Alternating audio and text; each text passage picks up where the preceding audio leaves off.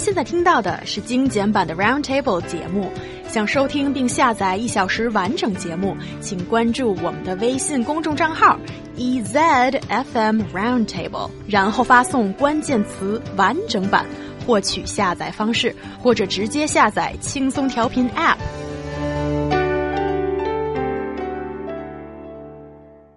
This summer in Xi'an, we see this new trend that is some middle-aged and elderly ladies, they lie on hot rocks in order to restore their health.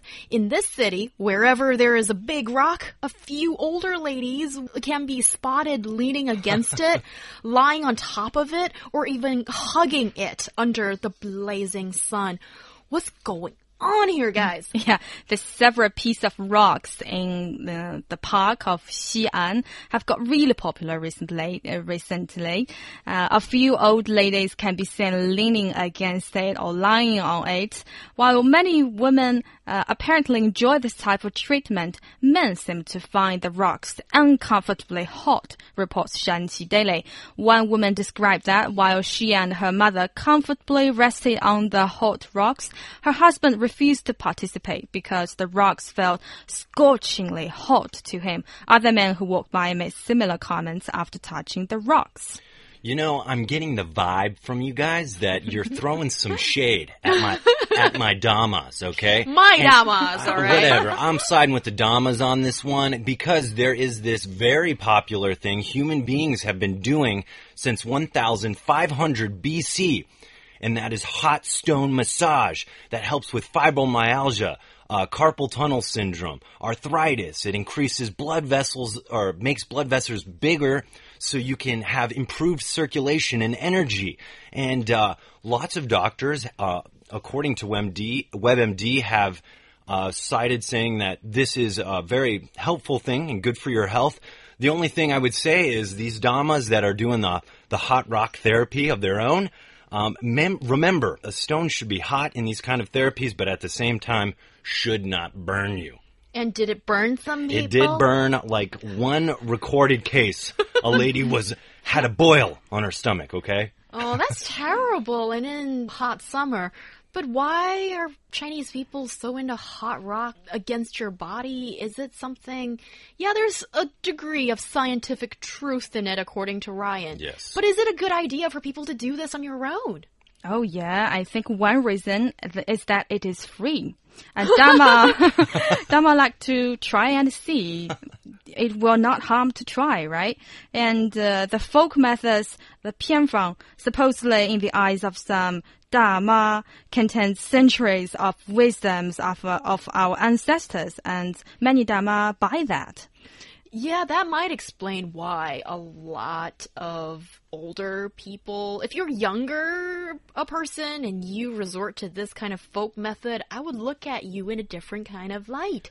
But yeah, like, do you think there's a degree of truth in these folk methods? Like, should people trust it? I do. I think where there's smoke, there's a fire, even though the smoke might be blown out of proportion. I think, like I said, or like Yu Yang had said, um, this really encapsulates maybe centuries of wisdoms of predecessors.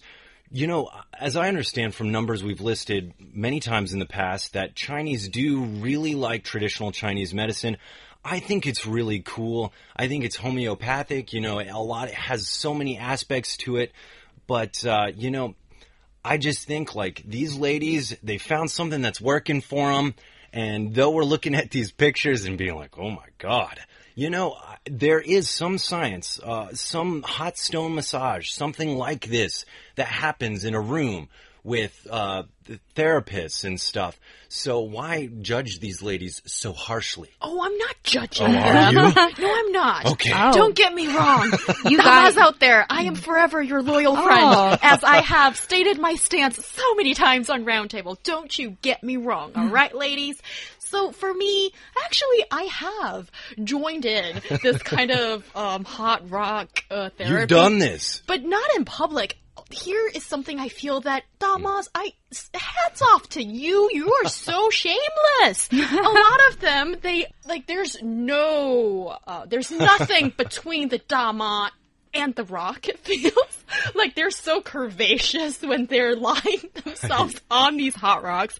I didn't do that. I went to a spa therapist and had it properly done to me, had like small hot rocks running against me and it was it was soothing, but I don't think this is um, a cure for any kind of disease. It's more like a health supplement. If that's what you think, I don't think it's dangerous. With the rocks that you had in this therapy that you did, were they really hot? Yes, they were hot enough, but not too hot to burn me. Cause So if these damas are finding the rock, the right rock at the right time, at the right time of day, when the temperature's perfect, then it could be similar, right? Oh, yes. Since you guys are both friends of Dama, I'd like to say something different. I think many Chinese people are obsessed with health preserving while they lack basic scientific and medical knowledge. yes, and that knowledge you should get from the internet or no, multiple sources, multiple sources, and hopefully a professional that will help you out.